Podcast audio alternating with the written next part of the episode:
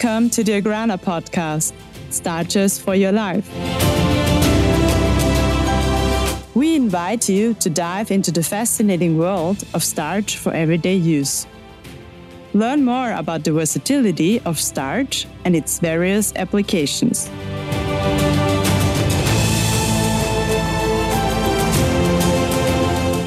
Welcome again to the Agrana podcast, Starches for Your Life. As you already know from our latest episodes, starch is a versatile material and used in many different product areas. One of them is also infant nutrition. Agrana Starch has been a contract manufacturer and supplier of infant formula and baby food for over 30 years now. But now, let me introduce you to today's guest, Tamara Ranzenberger Haider, Head of Sales and Business Development for Special Nutrition Solutions and infant nutrition. Hi, Tamara. Great to have you here today. And yeah, let's let us jump right in. Can you tell us a little bit about yourself, your professional career at Agrana Starch, and your decision maybe to work in the field of infant nutrition? Hello, Vera. Thank you so much for inviting me to have this interview. It's um, a pleasure to talk about the field of infant nutrition and special nutrition solutions. So, coming back to my personal background, uh, I'm a nutritionist and I joined Agrana in 2019 um, directly in the Department of Infant Nutrition. Here, um, I can really use my experience from the last uh, 20 years in the food services area and uh, being responsible now for the product development, the business development, and the sales part for special nutrition solutions. That sounds very interesting. And if we look deeper in your job at Agrana Starch, and speaking about Agrana Starch as a contract manufacturer for infant nutrition, what makes Agrana Starch stand out? Thanks for that great question because this is really an amazing story. If we look at Agrana being a contract manufacturer uh, over 30 years in this very special field of uh, infant formulas. The formulas are produced uh, at the production in Gmünd in, in Austria. And there is also where all the development takes place from the development together uh, with our customers to have the right recipe. It is produced and then also packed into um, end consumer packaging. And in the end, uh, from here, our customer can pick it up and bring it into the shelves. So, what we offer is a real innovation, one stop solution for our customers. And it's very important to carefully process those products using best raw materials and offering top quality standards. And what quality standards are there?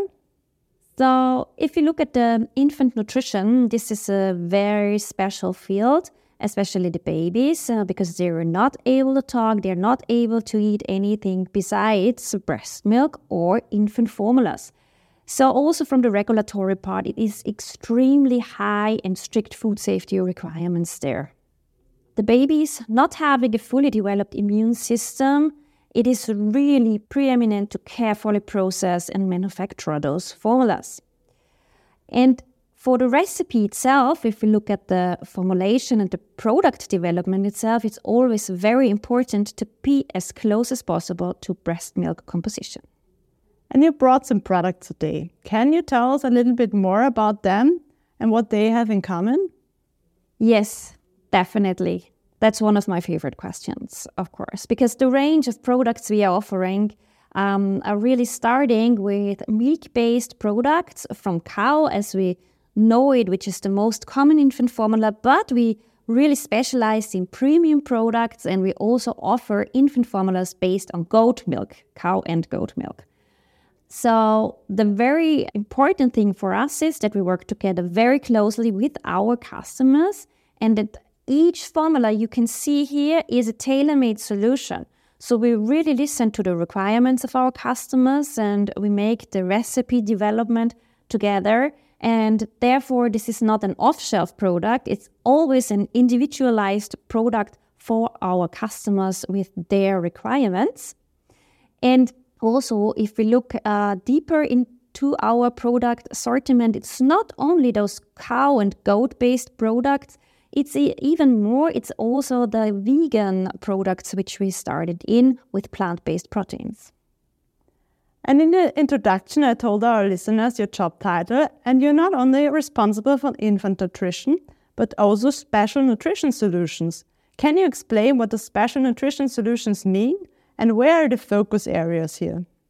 Yeah, this is a, a, very nice question as well. If we look in all this knowledge we gained in the last 30 years in regard to infant formulas, we could really gain lots of knowledge in regard to ingredients, especially in ingredients uh, which are health beneficial.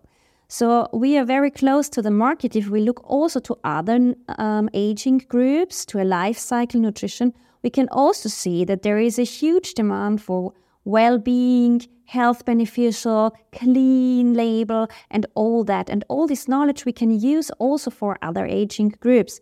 So therefore, we opened up our assortment not only using the knowledge for infant formulas, also producing formulas for other aging groups, and also using, besides the goat and cow milk powders, also using the plant-based ones. And therefore, special nutrition solution is the best wording for our department. That seems about right. And can you share some success stories from Agrana's recent product, product developments? Why is Agrana Starch the right strategic partner? Oh, yes.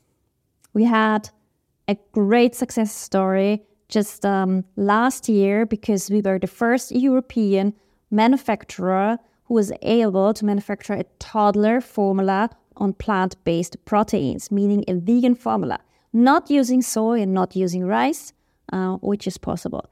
So, this was really a huge thing to do because it started around three years ago to put um, product development on track to understand um, how to handle those ingredients, how to uh, make the nutritional values, and all that to have a great formulation. And this is uh, what we could do. Congratulations! And if we now look even further in the, uh, in the future, what are the emerging trends in infant nutrition or special nutrition solution products? And how is Agrana Starch adapting to these trends? So, if we talk about trends, we are still in the food industry. So we are not far away from those typical trends in the food industry, like plant based or sustainability, also in regard of packaging. What I really want to point out for infant formulas, um, as you said, it's imminent to be as close as possible to breast milk. This is always the trend to see is there a new ingredients which we can use to become closer to breast milk. So, for example, there is HMOs, it's uh, human milk uh, oligosaccharides. And this is a group of um, 200, around 200 non digestible carbohydrates, uh, which we can use as an ingredient. So, if you look at breast milk, this is the third abundant uh, component in breast milk. Uh, so this is also, as we can say, a game changer in the field of ingredients. And the point is, so you have the ingredient, but how to bring it into the product, how to do the processing, um, that in the end, this ingredient is um, available for the babies in the product. And how about the organic market for infant nutrition? Are there any new developments in this area? Is HMO, for example, available in organic? And are consumers looking for organic solutions? Organic is always the highest goal to reach. So for our portfolio, organic is included and it's really the premium part. And the brands itself, if they want to place premium products, they always try to be organic because for the parents, it gives confidence to feed the babies natural and clean food. But I explained further a bit about HMOs. And to produce HMOs, you need uh, the help of genetically modified organisms. And therefore, it's not possible to have it in organic grade. But you never know what will happen in the future. And this is uh, exactly what is the next step. If an ingredient is conventional, then you try to take the next step to get it in organic. That sounds fascinating. And yeah, we will see what happened in this area. And maybe one last question. Are there already plant based formulas or for infant nutrition on the market? So, infant formula, only plant based, is currently not permitted in the European Union. There is just uh, soy, which is permitted uh, by law. All the others are not possible. However, you, it's possible to produce plant-based formulas for toddlers, meaning for kids or babies starting with one year. But if you look um, at the trends, we can really see there's lots of market pressure also to introduce uh, those plant based proteins for babies. And they are running clinical trials at the moment. And the European authorities are watching them very closely. So, as we do, we have a close eye on that area to develop new production innovations as well. So, we'll, we'll have a look in the future what happens. And yeah, thank you very much for the interesting interview and the insights in the fascinating world of infant and special nutrition solutions, Tamara. It was so great to have you here today. Thank you so much for your invitation, Vera.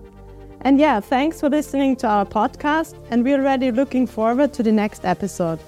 And meanwhile, meet us at Biofach in Nuremberg in a couple of weeks at the Agrana booth 565 in Hall 1.